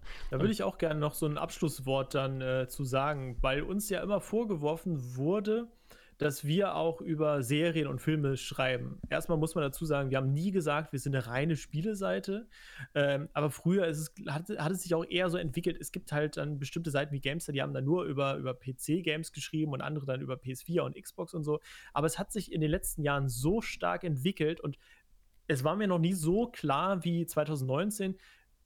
Und was du halt gerade jetzt erklärt hast, dass alles irgendwie in immer mehr in einer logischen Verbindung oder einer Koexistenz zueinander äh, existiert. Also es kommt halt eine Richer-Serie und äh, The Richer 3 hat dann auf einmal 100.000 Leute, die gleichzeitig den Titel auf Steam spielen. Das ist der, der Höchstwert. Also nicht mal zum Release hatte der Titel so einen hohen äh, Wert. Und das äh, das gab es halt die letzten Jahre gar nicht. Und deswegen frage ich dann euch, liebe Zuhörer, warum sollte man als äh, Entertainment-Webseite, so sehen wir uns halt als playcentral.de, warum sollte man dann halt nur über Spiele oder, oder über bestimmte Sachen ähm, berichten? Wenn zum Beispiel Sony jetzt ein Elektroauto ankündigt, warum sollen wir darüber nicht berichtet, äh, berichten? Also das, das hängt ja alles schon irgendwie miteinander zusammen abseits davon, dass es uns ja sowieso auch interessiert. Aber ähm, ja, das ist einfach so, so, so, so ein großes zusammenhängendes Thema, dass man äh, eigentlich aus allen möglichen oder von allen möglichen Seiten beleuchten sollte. Und das machen wir halt mit unserer Seite. Und ich glaube, das ist auch ein sehr guter Weg und eine gute, gute Richtung. Ja, genau. Du hast ja dann auch wirklich viel Ansatzpunkte, äh, viel Material, so ähm, was einfach eine gewisse Relevanz besitzt. Ne? Wie ich ja gerade meinte, du kannst nicht über The Witcher 3 das Spiel reden, wenn du nicht auch einmal über die Serie oder das Buch eben redest. Ne? So wie wir es ja zum Beispiel in unserem letzten Podcast versucht haben, die ähm, Serienzuschauer von The Witcher ein bisschen auf die Serie vorzubereiten, indem wir uns eben alle anderen Medien angeschaut haben, indem wir geguckt haben, was, was gibt es, was müssen die Leute wissen. Und generell ist es ja auch dann immer schön, dann äh, so viel wie möglich quasi aufzusaugen zu einem Thema, was einen interessiert. Und klar, ne, das ist natürlich auch playcentral.de, ne, um das nochmal abzuschließen. Wir sind natürlich ein, ein Entertainment-Magazin, Online-Webseite, das dann halt komplett dieses, dieses Medien, diesen Medienclash, sage ich jetzt mal, bedient. Und das, das ist gut so und das finden wir auch richtig so. Und ich freue mich auch, dass wir das so in der Form machen, weil wie gesagt, gerade auch zu Star Wars oder so, es passiert so viel auf so vielen unterschiedlichen Ebenen und es ist immer wieder spannend und interessant, auch für unsere Autoren und mich selber oder für dich zum Beispiel auch, mhm. äh, das so zusammenzufassen, die Verbindungen zu sehen. Ja, generell bei, auch einfach das. Richard, guck mal, Buch, Serie und Film äh, und Spiel. Das alles so, das, das, sind ganz unterschiedliche Medien, aber trotzdem hängt das alles zusammen. Ich finde das so interessant, dann vor allem im letzten Podcast, in einem Podcast dann da über diese verschiedenen Medien wieder zu reden und das alles in Verbindung zu bringen. Voll super. Ja, also ich finde generell auch, dass dieses Medien äh, ich sag jetzt mal, dieser Medienclash, sage ich mal, also, ne? Mhm. dass dieser Medienclash quasi überhaupt existiert, finde ich persönlich ganz wunderbar. Weil, wie gesagt, es ist für jeden was dabei, auf jeder Ebene, es, wär, es, wird, es wird alles bedient. Ne? So, ich sage jetzt zum Beispiel mal diese Formen des Aufnehmens, audiovisuell zum Beispiel. Ne? Du kannst ja konsumieren, wie du möchtest und wann du möchtest. Ob das jetzt ein Hörbuch ist, das du als Buch hörst du als Hörbuch. Oder ein Soundtrack oder von, von der Richer-Serie, das ist, hat ja auch wieder einen eigenen Hype. Der, der Song vom Baden zum Beispiel, finde ich auch geil, sodass du das beim Arbeiten zum genau. Beispiel dann hören kannst. Genau. Und um das jetzt nochmal in unseren heutigen Podcast unterzubringen, wir schauen natürlich und sind sehr gespannt, wie das sich natürlich auch in den nächsten zehn Jahren dann nochmal so entwickelt. 2020, wie es sich da entwickelt. Wie wird das Medien Dasein noch weiter ineinander greifen? Wird es da neue Entwicklungen sogar geben? Und ja. generell kann man ja schauen, was da dann global einfach so passiert. Ne? Das ist. Ja, ich glaube, wir sehen uns dann in 20 Jahren, 2050, äh, 2040, sehen wir uns dann wieder, Ben, oder? Hier. Ja, genau. Kann nicht mehr rechnen, ey. Mathe-Genie haben wir auch auf jeden Fall an Bord. Das ist ja auch mal gut, ne? Das wird doch besser. Nee, wir schauen dann einfach mal in zehn Jahren, was da so passiert ist. Ne? Und dann, vielleicht hören wir uns ein ja dann wieder. Und, und noch ein Terraflop, das sind zwei Terraflops. Ich hoffe, unser Podcast floppt natürlich nicht. Und damit das nicht passiert, wird euch jetzt Ben noch sagen, wo ihr uns überall abonnieren könnt. genau, ihr könnt natürlich das Beste, was ihr machen könnt, um uns zu unterstützen, ist natürlich regelmäßig auf playcentral.de zu gehen, unsere News und Artikel zu lesen und einfach alles, was wir an Medien-Output produzieren, zu konsumieren. Und falls euch dieser Podcast gefällt, dann könnt ihr uns natürlich auch gerne auf iTunes und auf äh, Spotify abonnieren. Da könnt ihr einfach dann Double Pump eingeben in die Suche und uns dann dort folgen. Und dann seht ihr dann jedes Mal, wenn wir eine Folge hochladen, die neue Episode. Und natürlich könnt ihr uns auch auf Soundcloud folgen, wo wir primär unsere Podcasts hochladen. Das ist unser Podcast-Portal sozusagen. Und ansonsten, klar, laden wir die Folgen natürlich auch gerne nochmal auf playcentral.de hoch in einer eigenen News. Dort könnt ihr natürlich auch gerne kommentieren. Wir haben einen Discord-Channel für Podcasts vorbereitet. Und falls ihr jetzt dann noch am Ball seid, dann gerne auch hier mal vorbeischauen und ein bisschen Feedback da lassen. Auf iTunes kann man natürlich auch gerne bewerten und auch ein bisschen Feedback da lassen, wenn ihr Lust habt. Und wir freuen uns natürlich über jeden einzelnen Zuhörer. Nicht wahr, Patrick? Ja. Genau, wir haben 2020 natürlich auch ganz, ganz viel vor. Da wollen wir noch gar nichts drüber jetzt verraten. Hey, hey, hey, Spoiler-Alarm. Ihr könnt auf jeden Fall gespannt sein. Also es kommt nicht nur viel äh, jetzt an, an, Spielen und Konsolen raus, sondern wir versuchen natürlich unsere Seite auch immer weiter zu gestalten und, und, und das Beste rauszuholen. Da bin ich persönlich natürlich jetzt auch sehr gespannt, wie das alles so funktioniert. Vielleicht macht man da dann auch später nochmal einen eigenen Podcast oder ihr werdet mal einen entsprechenden Artikel bei uns lesen. Aber so viel will ich dann doch schon mal spoilern. Genau, es, es ist auf jeden Fall viel in Produktion, es ist viel in Bewegung, sagen wir mal so. Und generell sind wir natürlich einfach immer positiver Dinge, ne? Weil wir sind ja ein positiver Haufen, nicht wahr? Und mit diesen Worten verabschiede ich mich ins Jahr 2020. Und ich hoffe, ihr habt genauso einen guten Start gehabt wie wir, seid gut reingekommen und wir hören und sehen und lesen uns im globalen Netz, denn es ist alles möglich. Tschüss.